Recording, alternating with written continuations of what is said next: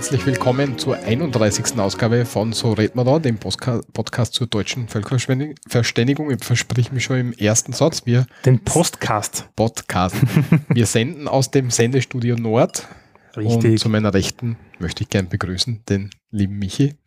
Servus Walter, wie immer, zu meiner Linken. Grüß Gott zusammen, grüß Gott. Walter, obligatorisch, wie geht es dir heute? Ja, danke, es geht. Nachdem wir die, die Nicht-Stimmhabenheit überwunden haben, geht es jetzt wieder. Also wenn ich noch ein bisschen komisch klinge, nach einer Zeit länger sprechen, dann kommt es daher. Ja, ja wir haben ja auch eine längere Pause jetzt zwischen Ja, den letzten Folgen gehabt, ja. ja. Sommerbedingt, Sommer. also die geplante Sommerpause, muss man auch dazu sagen. Und dir, Michi, alles in Ordnung? Kommst du Ja. Urlaub? Alles fein, wie so ersten Tag nach dem Urlaub, ja, Pipi fein. kann, kann man nicht klagen, muss man sagen. Ja, morgen wieder arbeiten gehen. Ja, Aber es scheiße. macht Spaß. Bist du irgendwo geflogen oder bist du mit dem Auto gefahren? Oder was du Na, wir sind, wir sind geflogen, äh, mit der Liebsten unterwegs gewesen in Süditalien, in dem Fall genau in Tropea, sprich Kalabrien. Dort dort in Andreca zu Hause ist, oder Andreca, keine Ahnung, wie man es jetzt genau ausspricht, ja. Das heißt, die Mafia? mit Traktoren oder was? Na, das ist was anderes. Na, die, diese komische Mafia da unten, ja. Also, Oder ein. ein ah, deswegen. genau, über Geld ein, ein, ein, einholen. Na, die sind dort relativ ähm, bekannt, sagen wir mal so. Die Große Nostra sind ja die auf Sizilien, glaube ich, oder so, ja. Aber sehr schön, vor allem kann man zur aktuellen Jahreszeit auch noch runterfliegen und man hat noch immer 30 Grad, ja. Wie heißt das du? Kalabrien, Kalabri. genau. Das ist so quasi der, der Stiefel von Italien, die Fußspitze vorne, wenn man so will, ist das, ja. Ah, verstehe. Und dort waren wir unter anderem, haben wir einen Ausflug gemacht nach Stromboli auf die Insel, dieser wo- aktive Vulkan. Mhm. Es ist auch sehr lässig, wenn man auf die Nacht, wenn man da ein bisschen unterwegs noch ist. Also die Wanderung auf dem Vulkankegel selber haben wir nicht gemacht, weil da braucht es sechs Stunden. So viel Zeit haben wir leider nicht gehabt. Aber wir sind dann mit dem, mit dem Boot vorgefahren, ja. Und da sieht man dann relativ gut die ganzen Ausbrüche, die quasi im, ja, so fünf Minuten Takt, ja, gibt es einen kleinen Ausbruch. Okay. Und da waren ein paar recht spektakuläre dabei. Foto machen ist natürlich blöd mit dem Handy, ja, also da brauchst du schon echtes ähm, Profi-Equipment eigentlich. Aber war sehr lässig, muss ich sagen. Ja, cool. Und der restliche Urlaub auch, also die Meerestemperaturen toll, also gut erholt. Mhm. Sehr gut, sehr gut. Das Ja. freut uns. Ähm, zur Begrüßung hätten wir dann, glaube ich, alles. Ähm, wir wollten nur einen Aufruf starten. Wir haben ja letztes Mal bei der letzten Folge die Elke dabei gehabt, die Mhm. uns im Tirolerischen unterstützt hat. Sehr wohl. Und ähm, wenn ihr Native Speaker oder, oder äh, so seid oder wenn ihr gewillt seid, beim Interview mitzumachen, so wie es mit der Elke letztes Mal war, dann würden wir uns freuen, wenn ihr euch bei uns meldet. Und dann machen wir eben zu eurem Bundesland so eine Sendung. Ja, bitte herkommen, herkommen. In, in aller Tiefe. Ne? Also Ja. einfach melden. Ähm, kontakt.srmd.at oder sonst in den ganzen Medien. Social Media, Medien. wo man es überall findet, ja. Und übrigens, Walter, schau. Na, ich ist der nicht. Wie letztes Mal versprochen hat der Michi, irgendwelche grauslichen. Harry Potter Buttery Beans, Jelly Beans Flavored Geschmack mitgebracht. Das war so ein Urlaub davor aus England. Und ich habe das versucht, den Walter schon ein bisschen zum Andran, aber er fürchtet sich vor diversen Geschmackssorten wie. So jetzt wirklich ernst nehmen, weil du hast Ja, letztes sicher. Mal hast, auch hast das Gras-Ding und. Na, das, das Grün ist Gras. Nimm mal, Gras. Ich Ja? glaube nicht, dass Nimm Gras. das so geil das Ganze sein ne? Ja, natürlich das Ganze. Das ist ja so ein kleines. Schmatzt da mal rein, ein bisschen eine Runde, ja. Das ist wirklich Gras. Schmeckt nach Gras? Ja. Echt? Ja. Scheiße, ich probiere jetzt da eins. Das ist gar nicht schlecht. Scheiße, das ist echt geil, das schmeckt nach Gras. Wie wenn wenn die Wiesen beißt. Wissen wir, wie sich eine Kuh fühlt.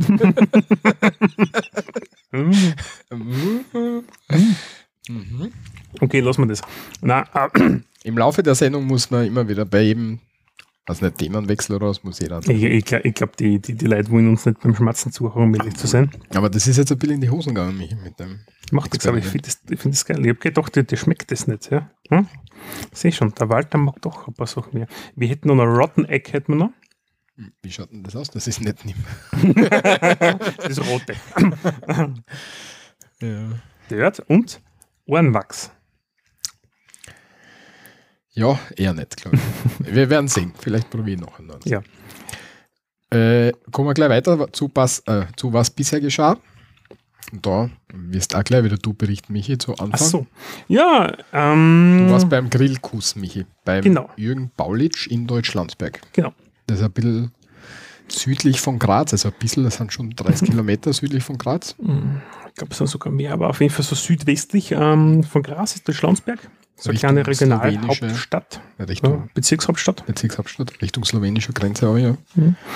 Ähm, ja, ich vor langer, langer Zeit mir schon mal Gedanken darüber gemacht, meine Grillkenntnisse ein bisschen zu erweitern und äh, ohne großartig jetzt wirklich Werbung machen zu wollen, ähm, sehr empfehlenswert der Kurs gewesen. Den Anfängerkurs gemacht, den Basic. Und wir haben da ja, mehrere Gerichte probiert. Man muss dazu sagen, der Kurs war 20 Leute. Hat aber super gepasst, weil der Trainer ist selber, ich glaube, zweifacher Haubenkoch oder sowas und hat das super cool erklären können, welche Einstellungen du an einem Griller vornimmst. Das heißt, in dem Fall ist es ein Weber-Grillkurs gewesen. Sprich, Weber Gasgrill und Weber Kohlegrill haben wir gehabt. Und im Endeffekt haben wir alle festgestellt, so, wir waren glaube ich 20, 24 Leute so herum, dass keiner richtig grün kann, ja, weil alle probieren wir an die Hebel und alles ist geil und alles muss man herumprobieren und das ist eigentlich kompletter Bullshit, was man tut. Und wenn du einen hast, der da erklärt, wie du das machst, Ja, vielleicht auch, Ähm, warum du das so machst, oder? Das wird da mit erklären. Natürlich, ja. Ähm, damit du einfach die richtigen Temperaturen hast, damit du Kerntemperaturen im Fleisch erzeugen kannst. Also das, das kriegst du eh regelmäßig irgendwo, herst das teilweise und diese Temperaturmesser fürs Fleisch kannst du die ganze Zeit oder kannst du Gemüse oder Fisch. Ich einen, Im Nachgang habe ich selbst zu Hause ähm, einen Lachs gegrillt, ja, mit einer äh, eigenen Marinade und geschaut, dass er halt auf eine entsprechende Kerntemperatur laut Rezept kommt. Der war traumhaft. Das war ganz anders als wie das, was ich früher zum Beispiel gemacht habe. Ähm, hast denn, also hast Bitte? denn auf, auf, auf, auf so einem Zedernholzbrett gegrillt oder hast du direkt am Rost gegrillt? Direkt am Rost Okay. habe ich es gemacht. Ja. Habe nicht das Seargate verwendet. Das hatte ich damals noch nicht. Ja. Mhm. Das ist für diejenigen, die es nicht wissen, der klassische Grill ist mm, also Metall. Ja. Ähm, und Also es gibt Edelstahl. Edelstahl. Und es gibt das Seargate, das ist ein Gusselement, das kann man in die Mitte vom Grill hineintun und dafür einen Teil vom Grill äh, rost raus. Und das hat den Vorteil, dass es aus Gusseisen ist und eine entsprechend höhere Temperatur erlangt. Ganz praktisch ist es, wenn man ein Steak grillen will, dann tut man Steak, wie es er uns sagt hat, 90 Sekunden auf auf die eine Seite, 90 Sekunden auf die andere Seite und dann nur mehr mit indirekter Hitze auf die entsprechende Kerntemperatur, wie man es gerne hätte. Ob es jetzt da Medium ist, ob es da Medium Rare oder wie immer. Gibt es eh so eine eigene Tabelle, da kann man dann nachschauen. Und das funktioniert voll cool. Und das habe ich halt damals noch nicht gehabt, wie ich das zu Hause ausprobiert habe. Hat aber trotzdem recht gut funktioniert. Und das nächste Mal möchte ich ein Steak machen. Und was ich daheim schon gemacht habe, was wir gemacht haben, bei dem Kurs war ein 2,5 Kilogramm Schopfbraten im Ganzen. Schopf ist Schulter für, also der, der Schulterbereich vom Schwein. Weil Schopf Kann ist, sein. glaube ich, weil Schopf ist bei uns, uns gebräuchlich, aber im, im normalen deutschen Sprachgebrauch sagt man, glaube ich, Schulter.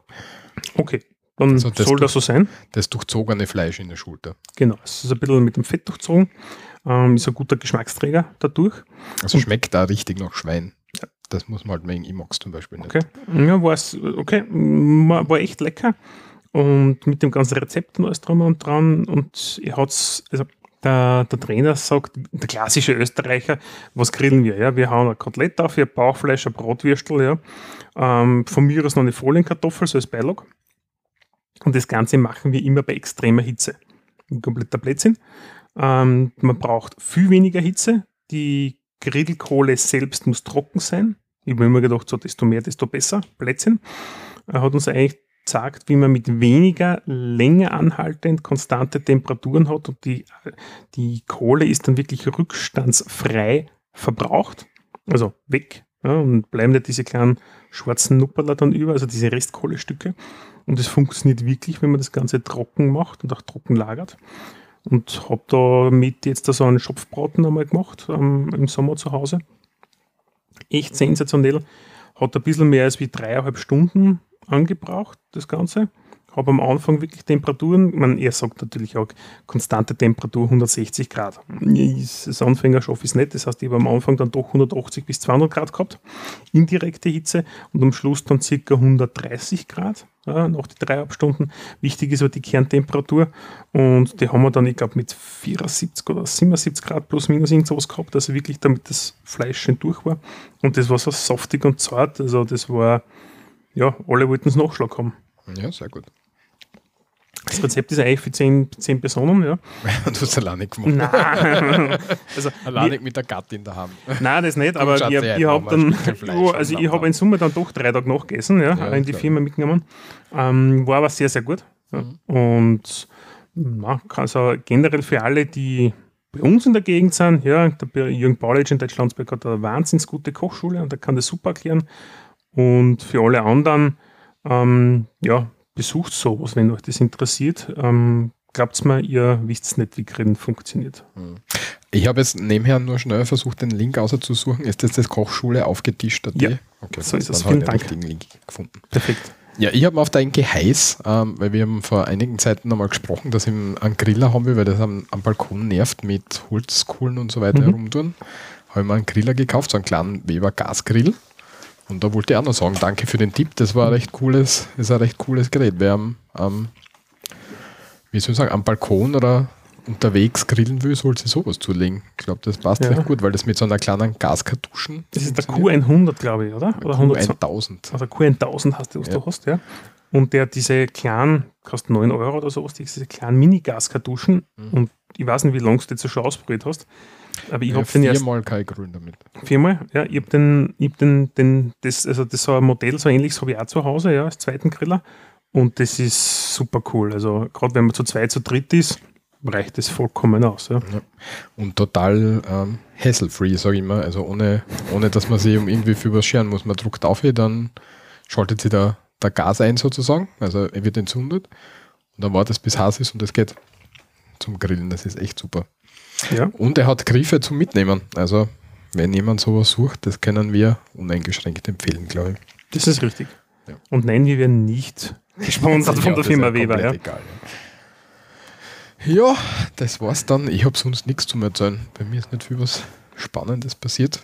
Na, ein bisschen, bisschen Sommer haben wir gehabt. Mhm. Ja. Der nächste Punkt, würden wir gleich weitergehen in unserer aktuellen Kategorie, ist bei den Bahnübergängen der österreichischen Bundesbahnen wird sich jetzt in Zukunft einiges tun. Nämlich es kommen sogenannte neue Blitzeranlagen, zumindest in der Steiermark werden sie entsprechend aktiviert. Was heißt das? Ein Blitzer ist nichts anderes wie äh, ähm, hm. Radarblitzer kennt man. Radarblitzer, ja. Ein Radarblitzer kennt man, glaube ich, von der Autobahn. Am, am ersten Uh, siehst lass mich vergessen, muss ich nachher noch was erzählen. ähm, okay. Nein, ich habe nicht so jetzt, also ich nicht. Und ähm, die, die Rad, also diese wie sage jetzt, Blitzanlagen bei den Bahnübergängen sind im Endeffekt dazu da, um ein bisschen abzuschrecken, wenn Leute noch bei Rot über die Bahn, also über die, die Gleise drüber fahren mit ihren Autos. Dazu muss man sagen, wir haben in, in der Steiermark bei, bei den kleinen Bahnen vor allem viel unbeschränkte Bahnübergänge. Genau. Und für die ist das eigentlich gedacht, weil beschränkter Bahnübergang, da kannst du eigentlich eh nicht drüber fahren, weil der Schranken da ist. Aber für die unbeschränkten. Kannst du mittendrin stehen bleiben. Das, ja, das kannst du auch machen. Ja. das ist dann ganz toll, ja. Ähm, ja, und Geldstrafe von bis zu 726 Euro.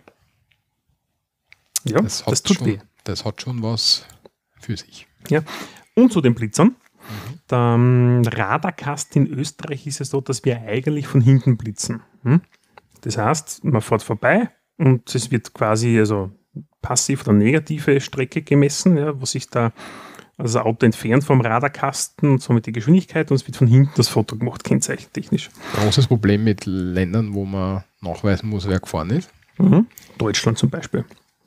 Was hat man dann gemacht in Österreich? Man hat den Radarkasten genommen, hat quasi ein Stückel Vierer genommen und hat vorn einfach zwei Kameras aufgestellt. Das heißt, man misst weiterhin, aber macht dann zusätzlich zu hinten das Foto weiter vorn. Was macht das für uns als Österreicher natürlich einfacher? Ja? Das heißt, diese Doppelkamera, das siehst recht klasse auf der Seite. Ja? Man fährt, sichte und weiß, okay, mm, sollte ich zufälligerweise zu schnell gewesen sein, dann kann ich rechtzeitig bremsen, ohne dass es blitzt. Wenn man jetzt da vom Klagenfurt, der Bundeshauptstadt von Kärnten, über die Autobahn in die Steiermark fährt, die Landeshauptstadt. Landeshauptstadt, Kärn, also sprich von Kärnten in die Steiermark fährt, nachdem ich die Strecke etwas öfters fahren muss, gibt es dort jetzt den Gräberntunnel und dort gibt es zwei neue Radarkästen. Von sich das eher prototypenmäßig. Die schauen nicht so ganz aus wie die klassischen Radarkästen Ja. und die blitzen nur mehr von vorne original. Sind das so weiße Kasteln? Na, sie sind schon noch silbern, ja, Okay. aber sie haben ein bisschen eine andere Form.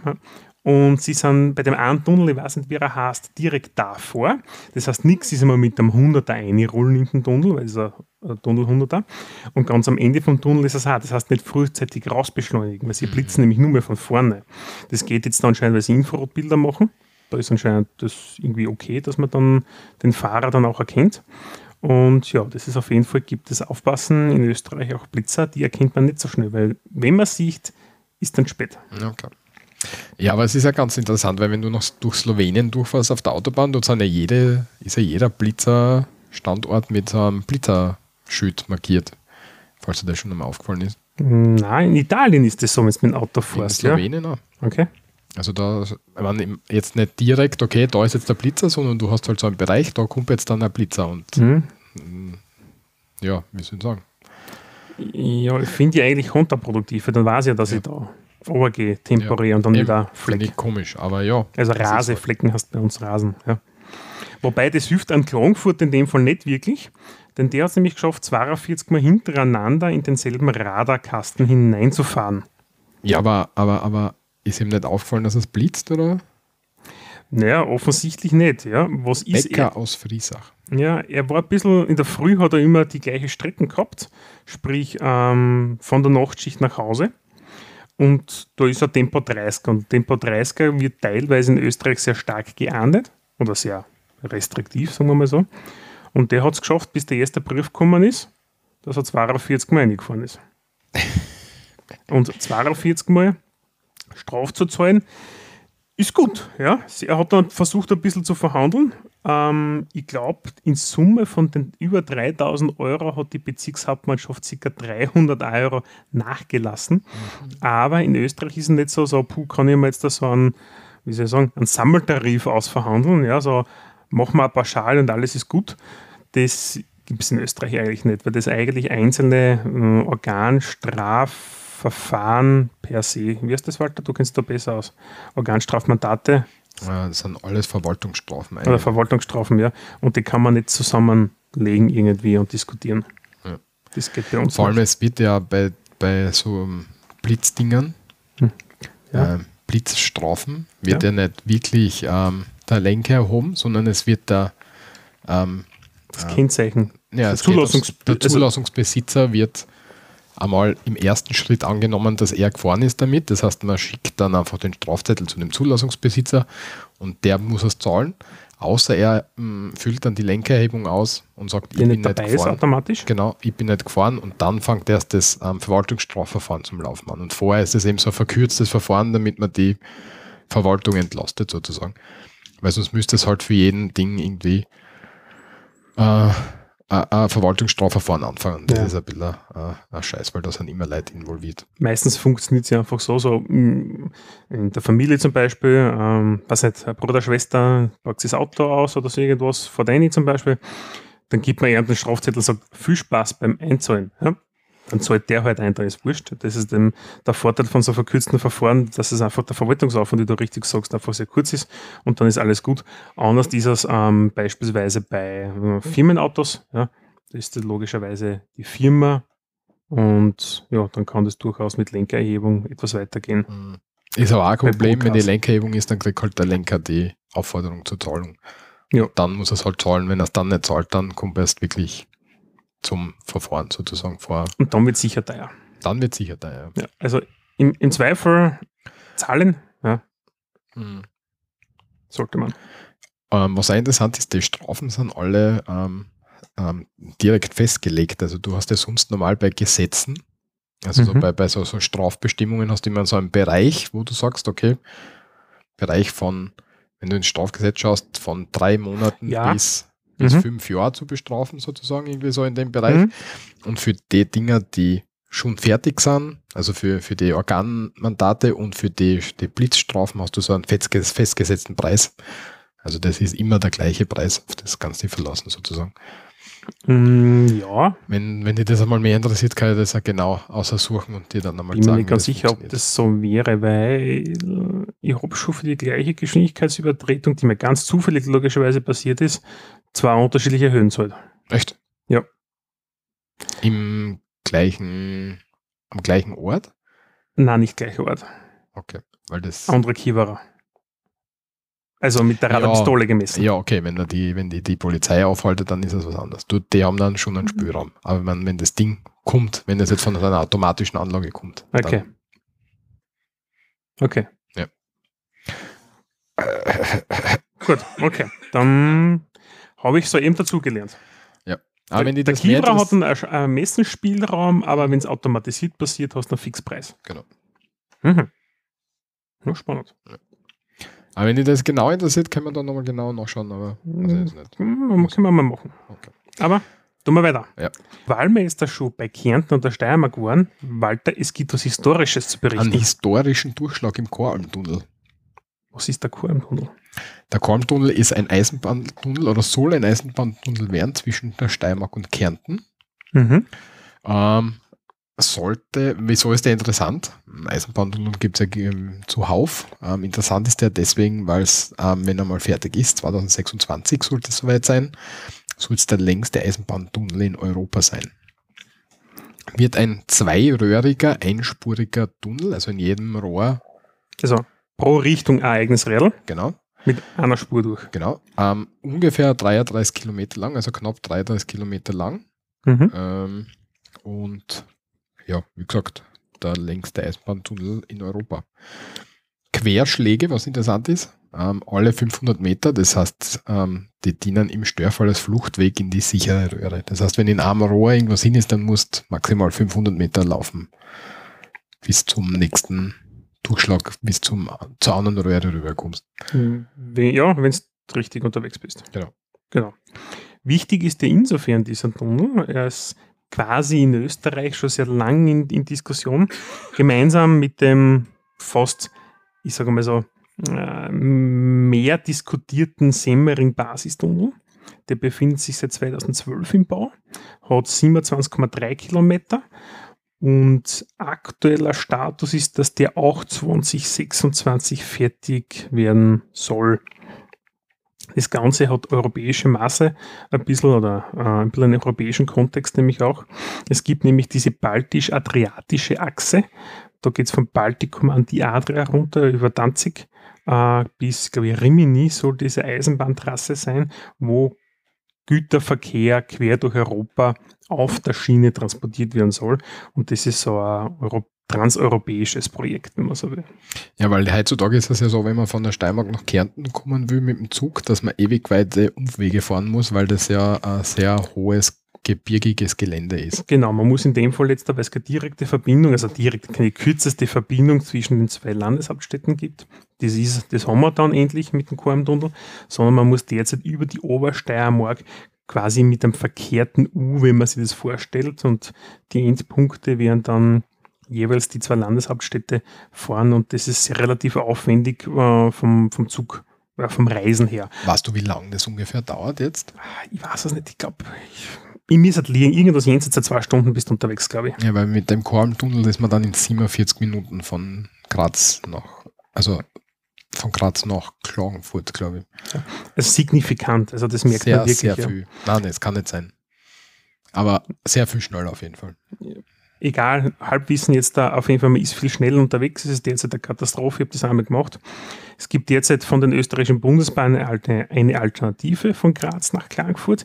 Das ist nämlich der Bus. Die haben so einen, äh, Re- äh, wie soll man sagen, so einen Intercity-Bus, glaube ich, nennt sich das Ding. Das pendelt quasi zwischen Bahnhof und Bahnhof hin und her. Ja, aber das ist für den Güterverkehr natürlich. Für den Güterverkehr irrelevant, ja, allerdings für den Personenverkehr manchmal. Aber tatsächlich in 45 Minuten von Graz nach Klagenfurt soll dann ähm, da- das Ziel sein. Ja, und das ist okay, ich jetzt einmal. Ja. Mhm. Ähm, was interessant ist, das Tunnelbohrgerät heißt Mauli 1, das durchgebrochen ist. Netter Name, ja. Ist am 14. August durchgebrochen, deswegen passt das da gut hin. Ähm, und Mauli 2 gibt es auch. Ähm, das hat aber im Februar schon aufgehört. Genau, und zwei von drei Tunnelbohrer sind derzeit am Ziel, mhm. was die ÖBB derzeit berichten in ihrem Portal. Und schaut recht gut aus. Also 2026, glaube ich, ist jetzt der, ja. aktuelle Status. Semmering Basistunnel soll genau zur gleichen Zeit fertig sein. Also du hast dann wirklich so durchgehend.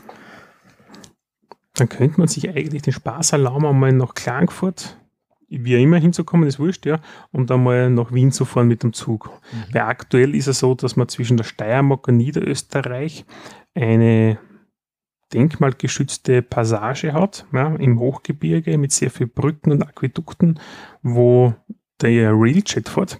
Der Railjet ist der österreichische Schnellzug, der auf der Westbahn zwischen Linz und Wien jenseits der 200 unterwegs ist. Aber da fährt er mit gefühlt na, 45 km/h teilweise dahin, weil halt die Streckenführung nicht mehr zulässt, sehr enge Kurven.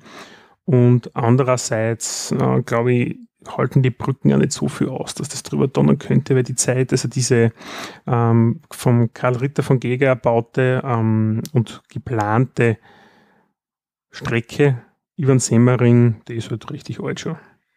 Also du brauchst ja fast drei Stunden mit dem Zug von Graz nach Wien, mit dem Auto brauchst du zwei. Ja.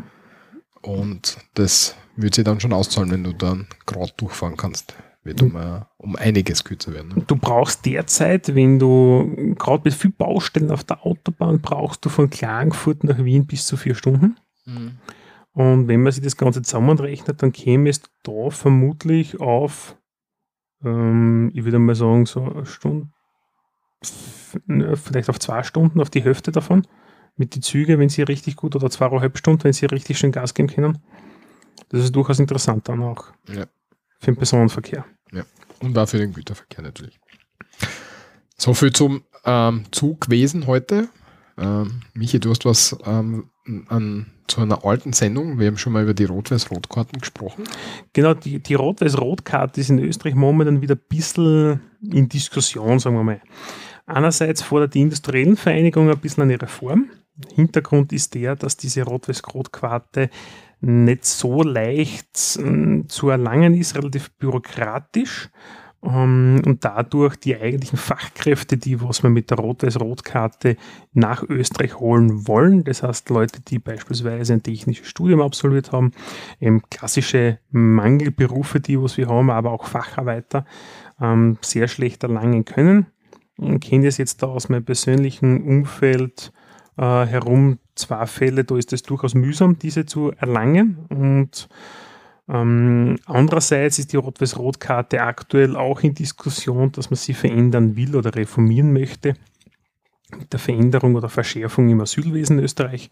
Bis dato hat es ja eine Regierungsvereinbarung gegeben oder Gesetzgebung, Walter, bitte korrigiere mich, genau. wo die SPÖ damals noch mit an der Macht war, wo man Asylwerber, die einen Lehrberuf angenommen haben, nicht abgeschoben hat. Mhm. Mittlerweile ist es so, dass auch Asylwerber abgeschoben werden, wenn ihnen Asyl nicht gewährt ist, die einen, die einen, einen Lehrberuf aktuell haben.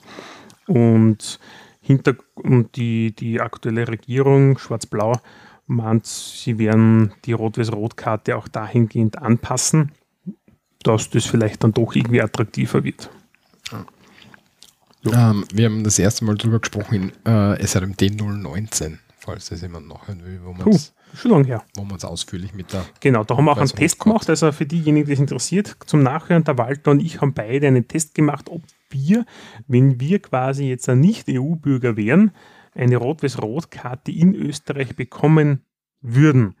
Und ich bin mir gar nicht sicher, aber ich glaube, in Anfalls haben wir sogar gescheitert, oder? Ich glaube, ja. Ja, ich glaube, ja. Bin ich gescheitert? Ich weiß es nicht mehr. Auf jeden Fall ist es nämlich, nachher, nachher ist es, glaube ich, gar nicht so einfach, dass man die bekommt und um ehrlich zu sein, mh, ja. Äh, ja, lassen wir das. Mh, interessant ist, in der Steiermark, wo wir beide ja herkommen, gibt es die Firma Magirus Lore. Ähm, das hat jetzt den Hintergrund, ist, dass der Walter hat ja schon mal berichtet von seinen E-Fahrzeug-Erfahrungen in einer vorangegangenen Sendung. Mhm. Die Firma Magaris Lohr entwickelte ein E-Feuerwehrauto, ein Feuerwehrauto, damit ich es jetzt da rausbringe. Und zusammen mit einer Firma, wir sind gar nicht so weit entfernt von da, mit der Firma MUP Technologies in Stallhofen, haben sie jetzt so ein kleines Allradfahrzeug. Den Link könnt ihr sich anschauen. Das ist ein nettes kleines Gefährt. Äh, das kann mittels einem Gabelstapler hin und her transportiert werden. Mm, ja, so ein kleines E-Auto mit allen möglichen Feuerwehrzeugs hinten drin. Ich glaube, ja. Walter, du kennst dich bei der Feuerwehr besser aus als wir. Ja, ein bisschen. Ähm, hat ähm, auch eine Pumpe und auch die Pumpe ist ähm, elektrisch betrieben ein Fahrzeug hat 2,5 Tonnen, ist aber nur 1,44 Meter breit und 2,3 Meter hoch. Also ist ein relativ kleines Fahrzeug, ein Hilfsleistungsfahrzeug. Ähm, für so Tunneleinsätze und so weiter wird es angedacht, soweit ich das gesehen habe. Ja, na, ist, glaube ich, eine recht gute, gute Entwicklung, dass es auch quasi Nutzfahrzeuge am, am E-Automarkt gibt. Ähm, sehr spannend. Ich habe heute in der Früh ja, heute in der Früh war das sogar. Ich habe den Link jetzt aber leider nicht, ich glaube, ich werde ihn nochmal aussuchen. Eine Designstudie von Volvo gesehen. Ja, vielen Dank übrigens an die Elke, ja, die hat das nämlich auf Facebook gepostet, ja. Mhm. Ähm, und anscheinend, nachdem die Chinesen jetzt da bei Volvo das Zepter innehaben, oder, wie, oder das Ruder, das Ruder in der Hand haben, Volvo ist ja verkauft worden an eine chinesische Firma und die entwickeln sich und die Chinesen sind am E-Automarkt sehr gut vertreten und äh, sehr innovativ und haben da jetzt so eine futuristische Zugmaschine, eine autonom fahrende ähm, gebracht. Das Video wir aussuchen. Das ist recht lässig, ja. Das heißt, auf dem Markt tut sich einiges. Ja, die Chinesen sind sowieso ein bisschen anders unterwegs, weil die sagen einfach, okay, bei uns muss ab so und so, ab dem Jahr müssen mindestens so und so viele Autos neu zugelassen werden, müssen Elektroautos sein. Und ansonsten darfst du auf unserem Markt nicht mehr Autos verkaufen. Okay, das habe ich gar nicht gewusst. Ja. Und das bringt natürlich die europäischen Autohersteller, die da ein bisschen den ganzen Hype verschlafen haben, ein bisschen in Bretouille. Ähm, ja. Die Chinesen tun sich da relativ leicht, das zu machen. Du lieferst den Link nach. Ich habe jetzt kurz gegoogelt, aber ich habe es jetzt nicht Nein, ich habe den Link schon, keine Sorge. Okay, passt, dann lieferst du den noch, dann gibst du den in, der, äh, äh, in den Shownotes. Weiter zur Elektromobilität. Ähm, der ÖMTC, das ist der österreichische Auto Automobilclub, also einer von den beiden. Wir haben den ABÖ und den ÖMTC. Also ähm, und den VCÖ gibt es auch noch, aber das sind die zwei wichtigsten. Ja, aber der VCÖ ist mehr so drüber, oben drüber, so ein Dachverbandsdings, oder? Ist es das? Ich glaube, der VCÖ hat keine eigenen Autos, die dann kommen und die irgendwie retten. Das könnte sein. Das also der ÖMTC ist so vergleichbar mit dem ADAC in genau. Deutschland. Okay. Und zwar, die haben jetzt in Wien und in Graz am ähm, ÖMTC Easyway ähm, gegründet. Und zwar kann man sich da Elektroroller mieten.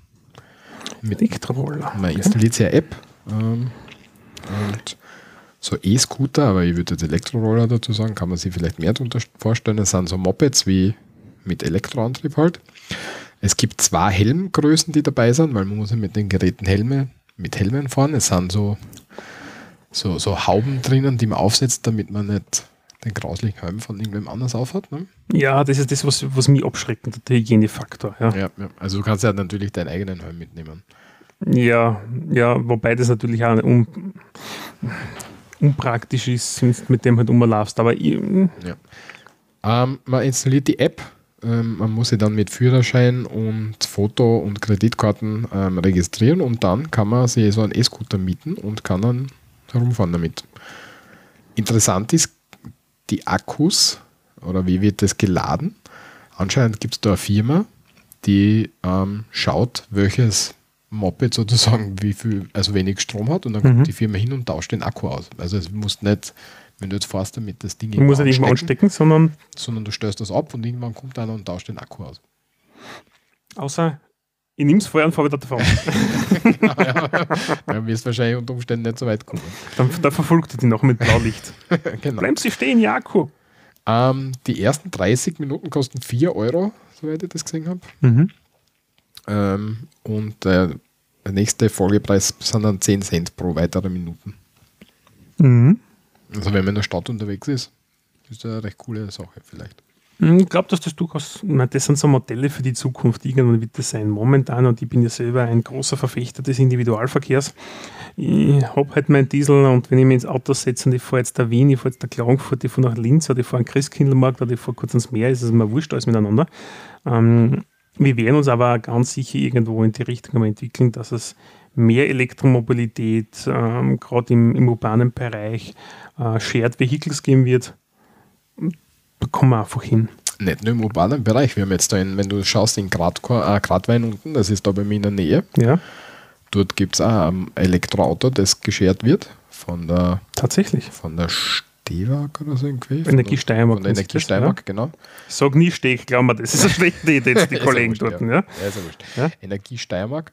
Was ein bisschen nervig ist, du kannst das nur als ähm, mit Hauptwohnsitz in Gradwein ähm, oder an Wohnsitz, nicht Hauptwohnsitz, aber nur mit Wohnsitz in Gradwein anmieten. anmieten. Mhm. Aber das, ähm, ich bin da schon einmal durchgegangen durch den Anmeldungsprozess.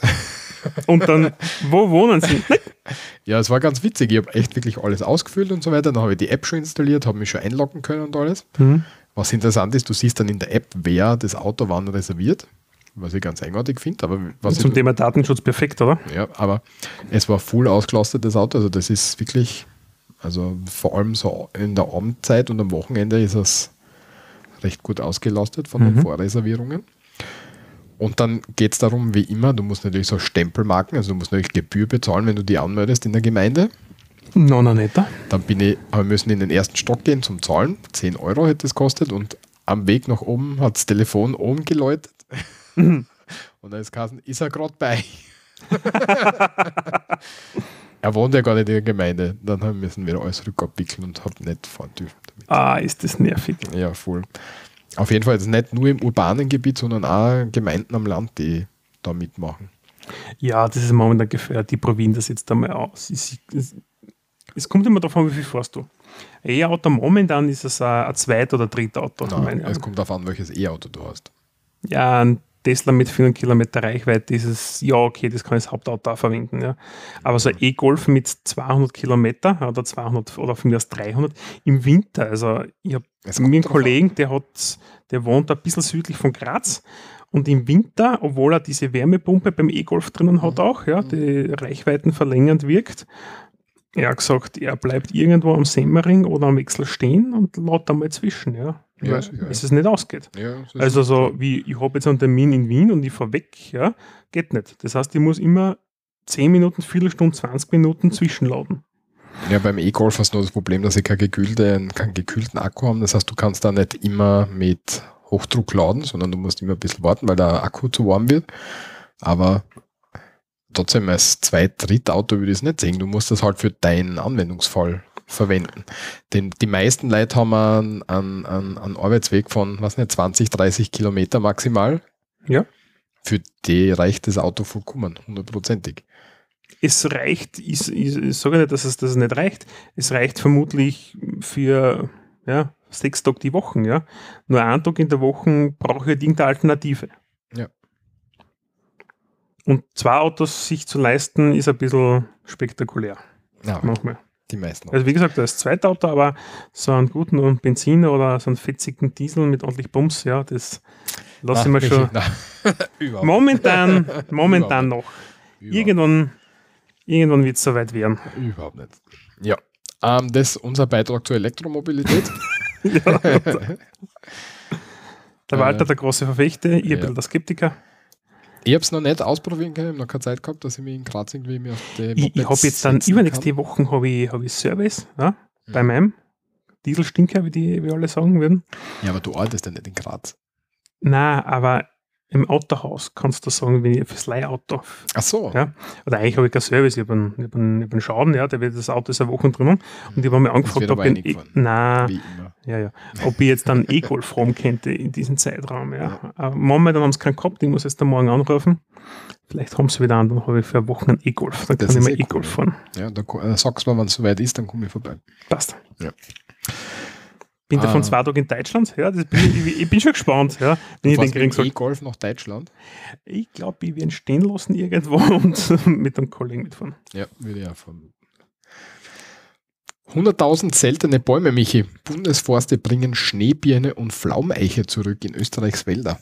Ja, das ist eine relativ lässige Aktion. Die österreichischen Bundesforste haben sich ein bisschen mm, besinnt oder nicht besinnt, haben einfach gesagt, so, hey, es gibt ja alteingesessenen Sorten, unterschiedlichste Bäume bei uns, die teilweise auch in, in Hobbygärten noch nachgezüchtet werden. Und die haben so eine eigene Datenbank und die haben gesagt, so, jetzt dann machen wir wieder so Sorten, die relativ selten bei uns sind, wie beispielsweise die Schneebirne. Und die österreichischen Bundesforste beginnen diese jetzt dann wieder aktiv auszusäen bzw. zu ziehen und dann auch in den entsprechenden Wäldern und Co. Hm, zu verpflanzen. So quasi alte einheimische Arten, die von den Früchten her nicht so attraktiv sind für äh, als Kulturpflanze. Hm, ist logisch, wenn man sich anschaut, so hochgezüchtete Zwetschgen, ich habe selber Zwetschgenbäume zu Hause, die tragen riesengroße Früchte, schmackhaft. Das Problem ist, wenn sie zu viel tragen, werden die Bäume kaputt. Ja? Oder sie sind anfälliger auf Schädlinge und ich habe so uralte Sorten. Ja? Und meine Großeltern hätten gesagt Hauszwetschge, ja? wobei das nichts heißt, das gibt es eigentlich nicht. Das ist halt einfach so alte Zwetschgensorten, eher kleiner, aber die halten auch Schädlingen und äh, Witterungen besser stand. Mhm. Und die österreichischen Bundesforste haben jetzt eine Initiative gestartet. Und den Link zu den österreichischen Bundesforsten, da könnt ihr gerne ein bisschen einschmökern, wenn es euch interessiert. Äh, die tun das jetzt da wieder aktiv ausbringen. Sehr gut. Und weil jetzt gerade Sommer ist oder Sommer war und wir gerade aus dem Urlaub kommen oder wieder in Urlaub fahren, ähm, schauen wir uns an, welche Länder in Österreich den Sommertourismus antreiben und vor allem in welchen Gebieten. Ähm, und wenn wir uns anschauen, zwischen Mai und Juli ähm, mit den Veränderungen zum Vorjahr in Prozent hat die Presse da einen Artikel gebracht, mhm. ähm, dass die Polen äh, mit 12,5 Prozent ähm, am stärksten Zuwachs haben. Also Polen vor Tschechen signifikant, beide über 10 Prozent. Mhm. Und dann, ich sage mal so, eher mehr oder weniger gleich auf Deutschland, Ungarn, USA. Aber in Summe hat es eine positive Veränderung nach oben gegeben um 3,8 Prozent mehr ausländische Touristen in Österreich. Die meisten fahren nach Tirol. Finde ich auch spannend. Ähm, dann Salzburg ist für Kärnten ja. ein bisschen. Ja. Und Steiermark, Niederösterreich und so weiter ist ja. dann schon wieder weniger. Und, und Wien logischerweise, also der klassische Städtetourismus in Wien, in dem Fall auch um nicht ganz 3% gestiegen. Wien ist immer wieder Reise wert, ja. ja. Ähm, wenn man dort nicht leben muss. Ja, ja. also, das war so halb so. ja, na, sehr gut. Sehr gut. Gut. Gut. Was wir jetzt da machen, wir führen zur Abwechslung eine neue Kategorie ein. Ja, wir haben, wir haben nur zu wenig Kategorien. Wir brauchen einfach viel mehr Kategorien. Genau, weil wir brauchen ja einfach für die nächsten 500 Sendungen ja. einfach Material. Es ist aber wichtig, dass man so ein bisschen so kategorisiert unterwegs ist, dass man so ein bisschen sie, seine Gedanken einteilen kann, finde ich. Deswegen sind, mag ich gern Kategorien. Schubladen sind einfach super. Ja? Ich denke auch sehr gerne in Schubladen, wie du weißt. Ja? Ja. Und zwar unsere neue Kategorie.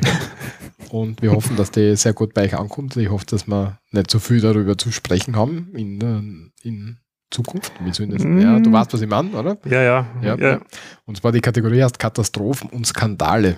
Also wir werden uns da in, diesen, in dieser Kategorie mit Katastrophen auseinandersetzen, die Naturkatastrophen zum Beispiel, die passieren oder menschgemachte Katastrophen. Ja, und, und natürlich Skandale. Ja, oder politische Skandale. Und da steigen wir eigentlich jetzt da ein und machen eine kleine Zeitreise in das Jahr 1981 bis 1983 oder eigentlich in diese drei Jahre. Mhm. Und heute beschäftigen wir uns mit dem sogenannten Noricum-Skandal bzw. Noricum-Affäre.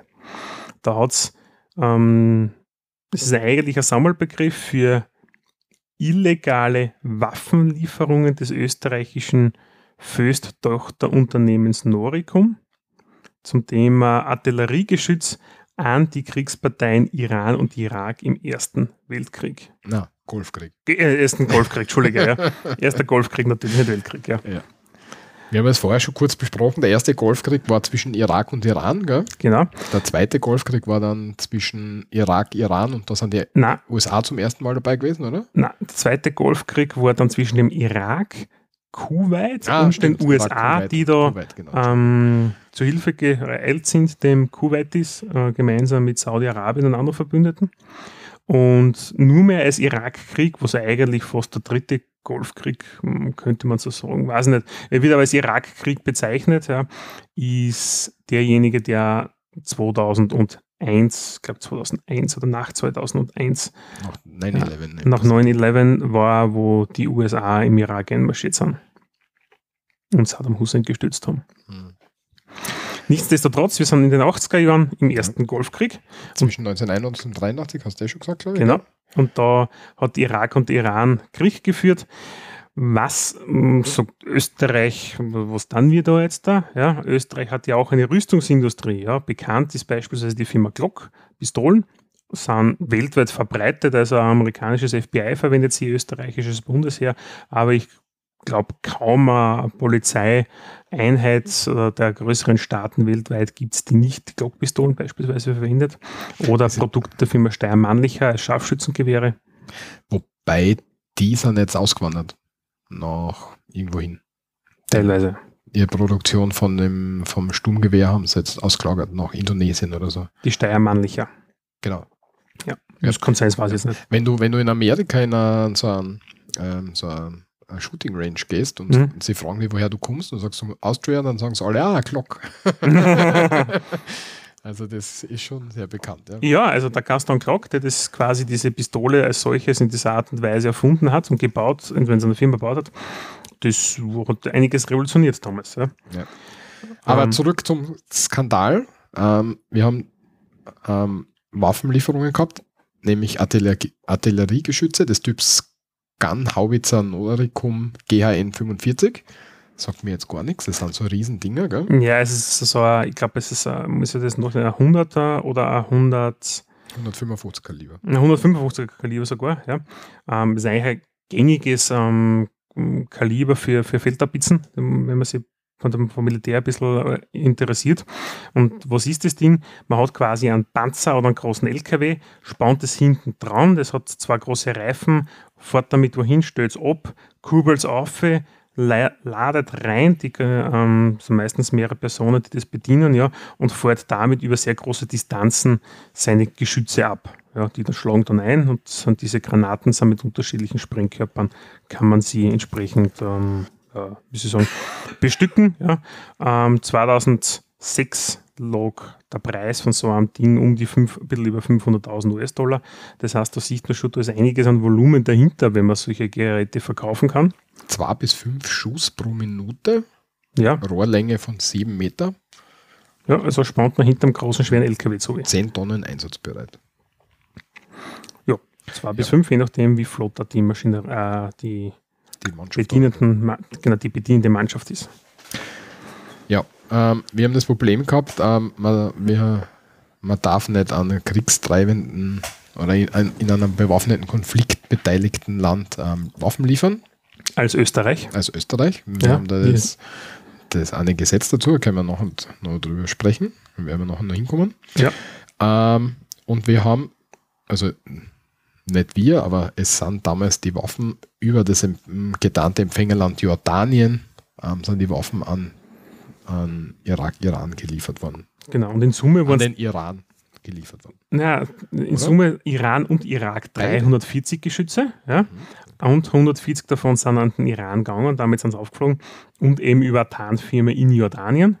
Jordanien war damals nicht im Krieg involviert und ähm, konnte man exportieren. Österreich, wenn wir Waffen exportieren, gerade solche Sachen sind Ausfuhr des damaligen Siegermächte des Zweiten Weltkriegs ja ausfuhrpflichtig. Das heißt, wir müssen dann immer anfragen, ob wir überhaupt exportieren dürfen. Ähm, beispielsweise bei, bei, den Sie- bei den Siegermächten, ja, da gibt es einen eigenen Prozess dahinter.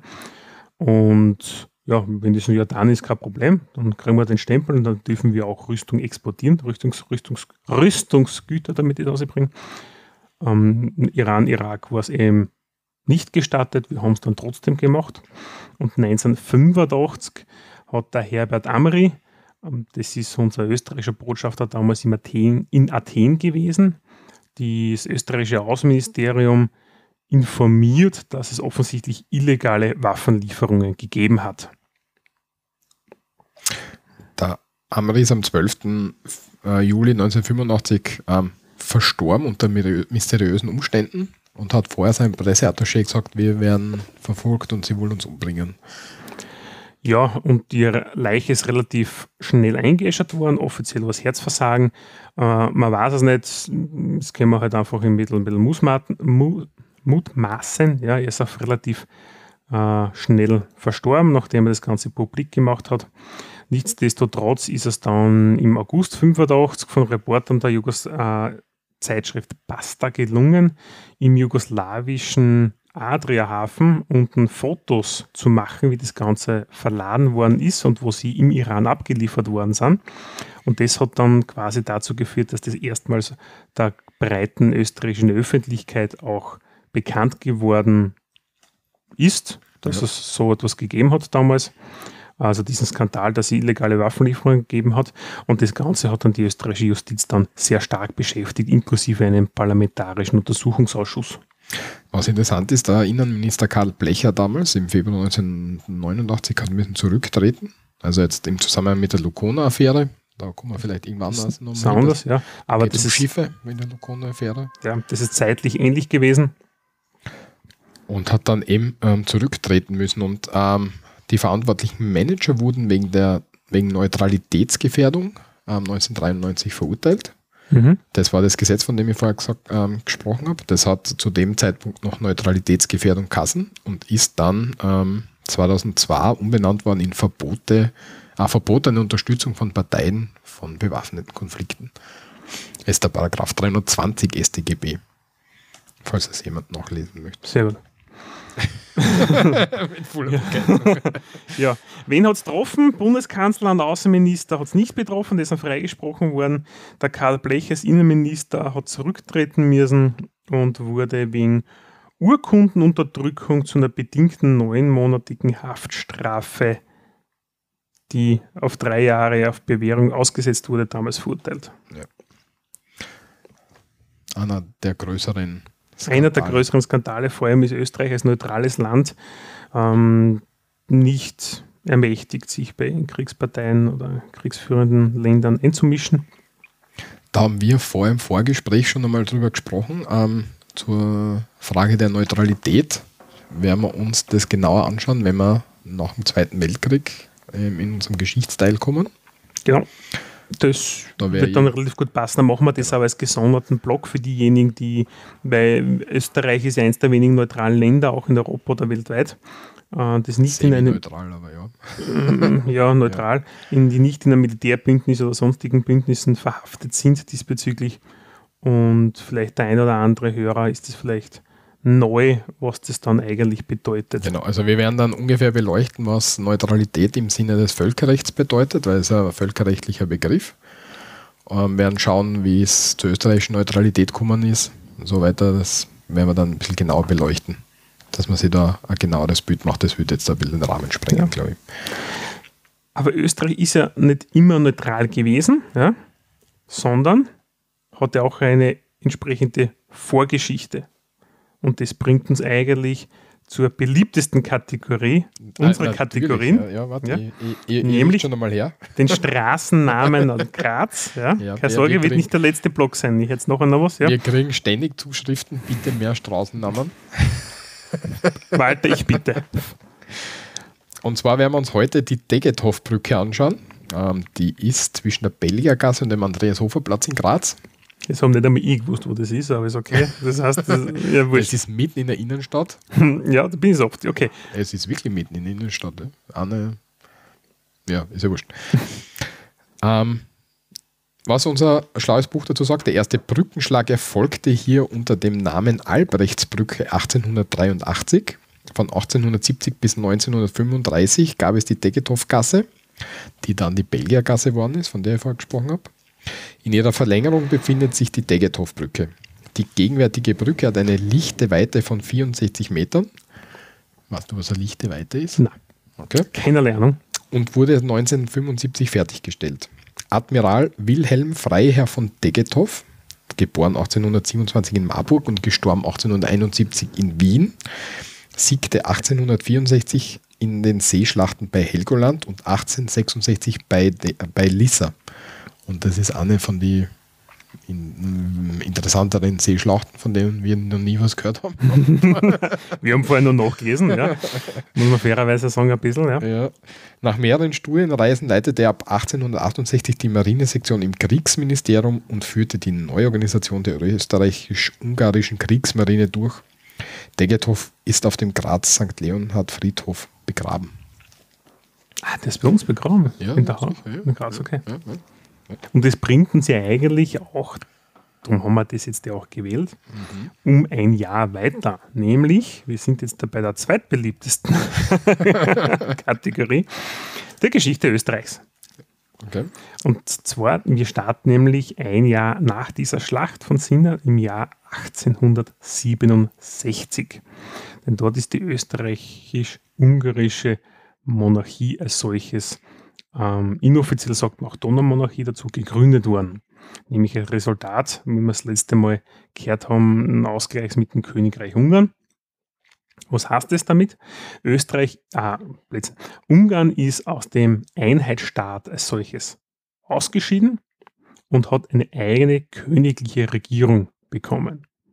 Das heißt, früher war das ja alles von den Habsburger unterm Kaiser und jetzt da hat es dann den Kaiser von Österreich und den König von Ungarn gegeben. Also deswegen K und K? Ja, königlich, kaiserlich und königliche Monarchie. Ah, okay. Ja. Äh, bist du Depp, also was gelernt. Ja, ja. Da hätte man einen Geschichtsunterricht lernen sollen, Walter. Aber macht nichts. Ähm, wie war das? Ja, am 8. Juni 67 wurde der Kaiser Franz Josef, der erste von Österreich, ähm, in damaligen Ofen, das ist das heutige ungarische Buda, zum äh, apostolischen König von Ungarn gekrönt worden, so wie das dies, diesbezüglich heißt. Das Königreich Ungarn war innenpolitisch selbstständig, ein gleichberechtigter Spa Staat in seiner Union mit Österreich. Ähm, und hat sich verpflichtet, nur in der Außenpolitik, im Kriegswesen und die gemeinsame Finanzierung von diesen beiden Ressorts auf eine einheitliche Linie zu festzulegen, wenn man so will. Das heißt, Außenpolitik und Kriegswesen, da haben sie gemeinsam zusammentun müssen und auch entsprechend Finanzen. Bei den anderen Ministerien, was Regelung der Währung, Wirtschafts-, Handelspolitik etc., aber auch Anerkennung von Patent- und Firmenregistrierung etc., was auf freiwilliger Basis. Das Ganze hat natürlich ein bisschen ein Konfliktpotenzial, wie man relativ schnell feststellen kann, wenn du das einerseits gemeinsam finanzieren musst, zwei Ressorts, andererseits aber eigene Währung theoretisch machen könntest, ja, ähm, wie willst du das machen? Also das war der Theorie eher so, so, niedergeschrieben, aber in der Praxis haben sie recht viel zusammengearbeitet diesbezüglich. Äh, die nicht-ungarischen Kronländer, ja, die im Kaisertum verblieben sind, erhielten im 21. Dezember 87 ähm, die aus mehreren Gesetzen bestehende sogenannte Dezemberverfassung, nichts anderes im Wesentlichen bis zu Ende der Monarchie bestanden hatte. Äh, Zunehmend wurde dabei das Problem der herrschenden Nationalitäten ähm, immer mehr präsenter. Das heißt, die deutsche über den slawischen Nationalität, Tschechen, Polen, Slowenen, Kroaten, die es entsprechend im damaligen Österreich, also Österreich, Ungarn, wie es ausbringen, gegeben hat. Ja, und da heißt es, dass die, die Deutschen gedacht haben, damals schon gedacht haben, sie sind mehr wert als die Tschechen. Natürlich. So okay. Ja, und war auch so. Ähm, das, also, meine ich so, also das war halt damals die einheitliche Meinung, ja. Die Ungarn haben jetzt mehr bekommen, wenn man so will, ja. Aber die Kroaten und alle anderen haben auch schon ein bisschen mehr danach gestrebt, ja. Und das bringt uns ich gehe zu dem Punkt, dieser Nationalismus, der damals auch geherrscht hat in den einzelnen Ländern, hat immer mehr dazu geführt, dass dieses Ganze aufgebaut haben. Und das hat natürlich diese ähm, Abspaltungsgedanken ähm, gegeben, ja. Ähm, hat auch den Hintergrund, in Österreich, ist im österreichischen Teil von Österreich-Ungarn ist das Ganze recht gut toleriert worden.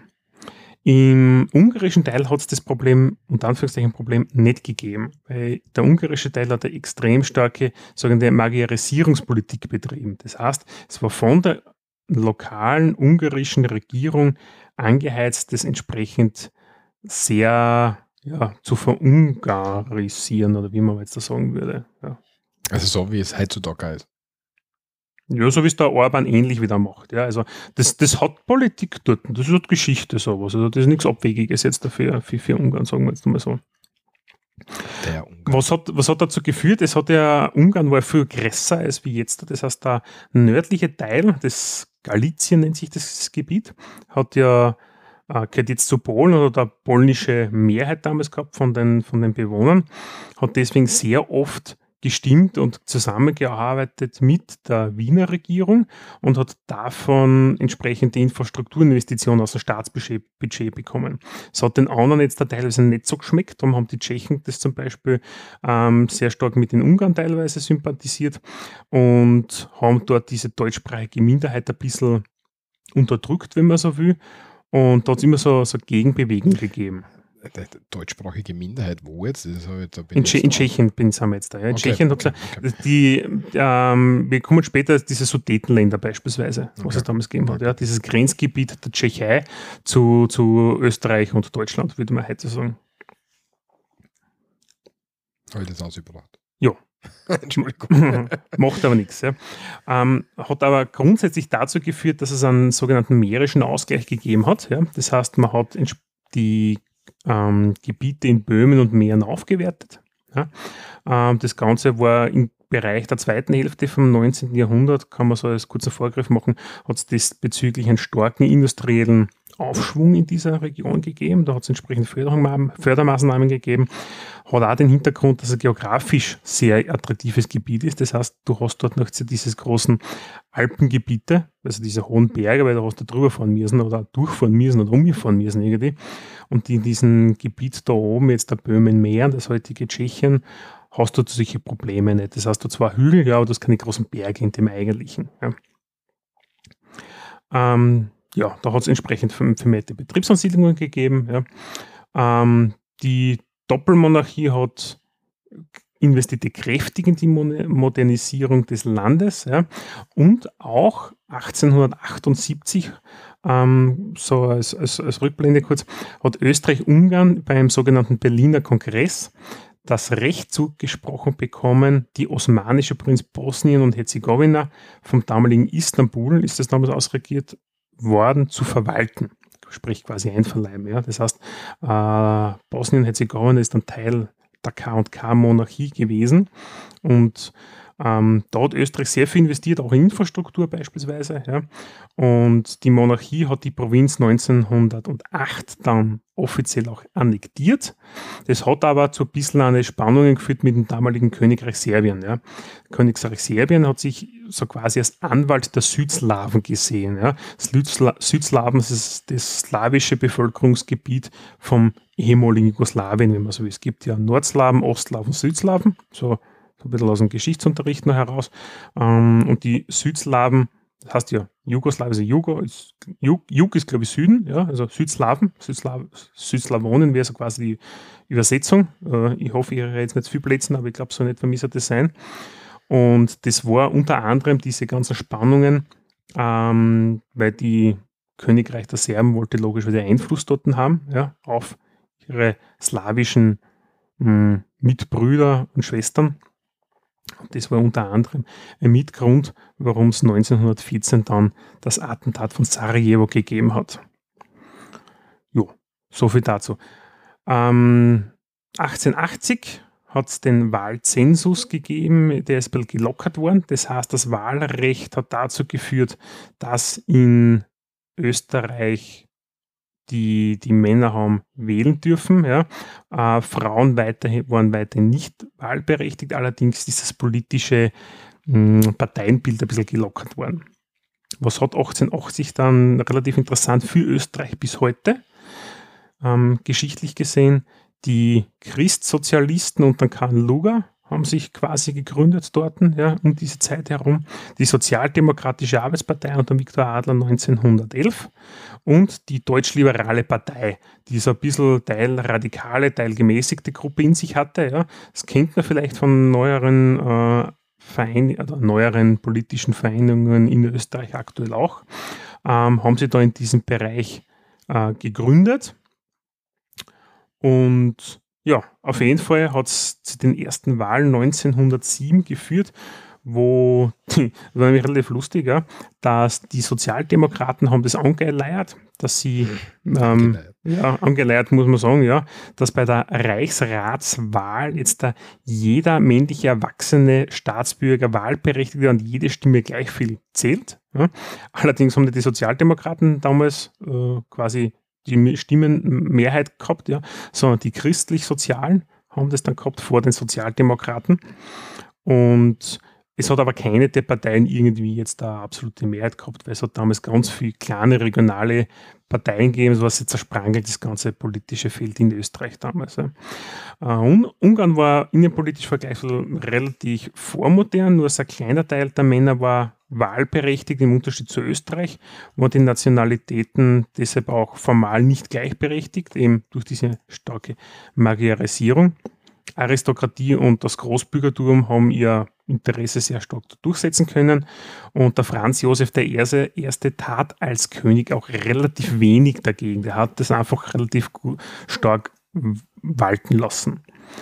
Ja, da hat es diese Wahlen gegeben und jetzt machen wir einen kurzen Sprung an dem 28. Juni 1914 und an diesem Tag beenden wir das für heute. Den Tag es dann weiter mit dem sogenannten Attentat von Sarajevo in einer nächsten Folge wo wir dann die Geschichte Österreichs weitermachen. In einer der nächsten Folgen, wo es dann zum Ersten Weltkrieg kommt. Genau. Ab wann bin ich wieder dabei? Ob jetzt, dann darfst du dann mitmachen. Also ich würde es mir wünschen. ja, warum haben wir das so ausgemacht? Haben wir nicht gesagt, ich bin erst ab dem Zweiten Weltkrieg dabei? Ja, ich spanne jetzt dabei ein, du machst jetzt ab dem Ersten jetzt vielleicht mit. Okay. Nein, das, das heißt, wir haben, wir haben damals vor, also vor, einer, vor der Ersten Republik. Wir haben in Österreich zwei Republiken, das sind ja erst, äh, erst nach dem Ersten Weltkrieg genau. die Erste Republik entstanden. Das heißt, ja. wir haben schon vor der Ersten Republik die sozusagen das Wählen, die Idee zum Wählen gehabt. Genau, jeder männliche hat damals vorher, also jeder männliche Staatsbürger in den österreichischen Landen, und die österreichischen Landen sind ja auch bis also das kroatische runtergegangen, bis an die montenegrische Grenze, wenn man so will, ja, äh, von der K&K-Monarchie ähm, hat er damals schon wählen dürfen, äh, gleichberechtigt. Und aus dieser Zeit stammen auch, wenn es so ist, die, wie die, die Gründerzeiten der großen österreichischen Volksparteien, wenn man so will. Ja. Ich, ich überlege gerade, das hat das nicht irgendwie ähm, österreichisch irgendwie so, das ist ja ist ja keine parlamentarische Demokratie damals gewesen, oder? Das waren Reichsräte, hat das Ganze Kassen, ja, in denen das Ganze entsprechend. Aber haben wir damals war. überhaupt irgendwas zum Sagen gehabt? Das, äh, äh, ja, natürlich, das war auf kommunaler Ebene unten entsprechend, okay. ja. Also dieser, dieser, dieser äh, Reichsrat, äh, wenn man so will, ja, ähm, war so quasi äh, das Parlament im Kaisertum. Ja. Der Kaiser war natürlich Chefe, ja, aber Darunter hat es zwei Kammern gegeben mit dem Herrenhaus und dem Abgeordnetenhaus, die entsprechend bei den Beschlüssen der Gesetzgebung bereits mitgewirkt haben. Okay. Ja, und der Kaiser hat seines Einverständnisses, wenn man so will, das Ganze gegen verzeichnet. Ja. Und die Minister, da bin ich mir jetzt aber nicht sicher, ob er sie ernannt hat oder ob die von unten aus den Kammern gekommen sind. Das müsste ich recherchieren, das weiß ich jetzt da nicht. Ja, das können wir ja sonst gegebenenfalls nochmal nachreichen. Ja.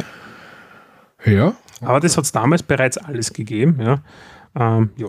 Die deutsch-liberale Partei wäre quasi, was ich vorher erwähnt habe, so ein bisschen ein Vorläufer, soll ich sagen? Immer. Ja, weiß es nicht, ich kann es mir aber vorstellen. Na, von den Freiheitlichen eventuell ein wenig so ein bisschen auf äh, äh Vorreiterorganisation. Der Sitzungssaal vom Abgeordnetenhaus ist jetzt im Moment ähm, im Parlament ähm, der große Sitzungssaal, also der, nicht der, wo der Nationalrat tagt, sondern der alte große Sitzungssaal, oder? Ist, habe ich das richtig im Kopf? Ähm, ja, mit den alten Sesseln meinst du das? Genau, ja. So, ja, und wie erklären wir das jetzt jemand, der sich nicht auskennt, Walter, gell? Ja, der das zum ersten Mal jetzt erhört, wo der Bundesrat und der Nationalrat. Nationalrat zusammentritt. Genau. Genau.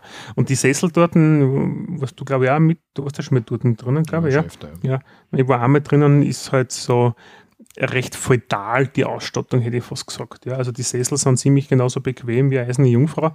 Und ja, Ja, also, ja, puh, lang möchte die dort nicht sitzen müssen. Aber es ist halt ein recht feudales, mm, ein recht feudale ähm, Sitzungssaal. Ja. Mm, Ich glaube nicht, dass die oft verwendet wird.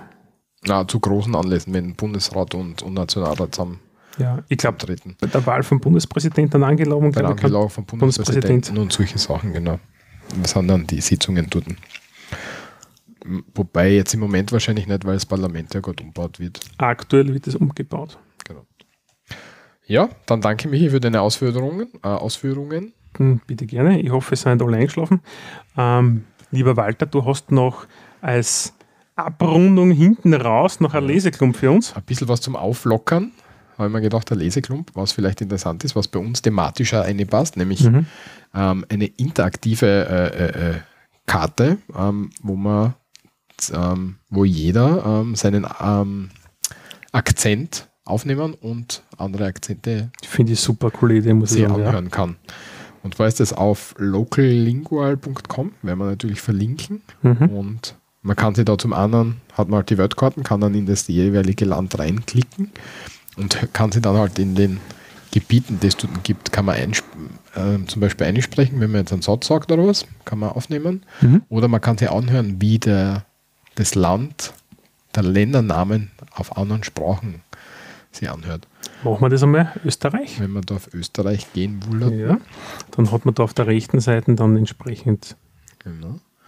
Wenn wir jetzt Finnisch, Ah, Finnisch zum Beispiel, muss man schauen, haben wir da Auftrag, haben wir Auftrag. Iderwalder. Das wäre jetzt Österreich. also Ida Walter ist österreichisch Österreich. auf Finnisch. Genau, Österreich auf Finnisch. Genau. Österreich auf Finnisch. Und ja, vor Adelbergerisch hat jemand eingesprochen. Österreich. Wien. Wien. Okay, für Und, Wien. und mein Lieblingsding, Tirol. Tirol ist gut. Ja. Und man kann halt ein bisschen weiter reinzoomen, dann kriegt man noch ein bisschen so Informationen zu den ähm, Landeshauptstädten und so weiter und kann dann eben ähm, seine Sprache aufnehmen. Sehr spannend, sehr spannend. Ja, also für diejenigen, die da ein bisschen reinschmücken wollen, so als Zeitvertreib, sehr interessant. Link bei uns in den Shownotes natürlich. Jetzt, ich würde gerne mal so in ein afrikanisches Das ist ein afrikanisches Land, Land. Schauen wir mal, in Tschad. Äh, Glaubst du irgendwas? Gibt es eigentlich einen Südsudan schon? Sudan? Südsudan? Südsudan? Ja, gibt es sogar schon. Okay, ist relativ aktuell. Südsudan auf Türkisch, bitte. Guinea-Sudan. Güney Sudan. Okay. Das drauf sprechen? Wieso steht da French Paris dabei? Verstehe nicht. Verstehen. Esperanto, Südsudano. Südsudano, Jubo. Schubo, das wird die Hauptstadt sein, wahrscheinlich Juba. Wahrscheinlich, ja. Naja, Sehr interessant. Südsudan. Mm, okay. Vietnamesisch bitte, sei so lieb. Vietnamesisch auch. Ja, vietnamesisch, ja. Aber da ist nichts Also da ist nichts dabei, Okay, so blöd. schade. Okay, Ja, irgendwas Arabisches kennen wir noch. ja, das verstehe ich nicht. Janub Sudan. Juba. Okay, derjenige, der es aufgenommen hat, hat ein bisschen einen Hall. Ja. Naja, Ja. auf jeden Fall kann man sich ein bisschen spielen damit, ist ganz nett, muss ich sagen. Ja. locallingual.com. ja, Leute sollen noch ein bisschen, ein bisschen mehr mitmachen. Das ist ein bisschen zu wenig. Geht Content. Content fällt ein bisschen. Ja, Ja, geht da ab. Also, Aber wir verbreiten es ja, also von daher pfeift es demnächst. ja, sehr gut. Dann war es das für heute. Ich hoffe, euch hat es gefallen und wir sagen danke fürs Zuhören. Wir hoffen, dass ihr uns ähm, kommentiert. Am Blog zur Sendung auf www.srmd.at oder Auf Instagram oder auf Facebook oder whatever. Und der Walter twittert auch. ma- manchmal genau. Ja. ähm, ja, ähm, Sprachkurs müssen wir wieder entfallen lassen oder haben wir irgendwas? Sprachkurs haben wir heute eigentlich nichts. Ja, dann werden wir den wieder entfallen lassen. Aber bei der nächsten Sendung werden wir wieder an ganz bestimmt machen, weil da haben wir die richtigen Themen dazu. Ja, sehr gut. Dann danke fürs Zuhören und bis zum nächsten Mal, wenn es wieder heißt, so reden wir da. Baba. Baba.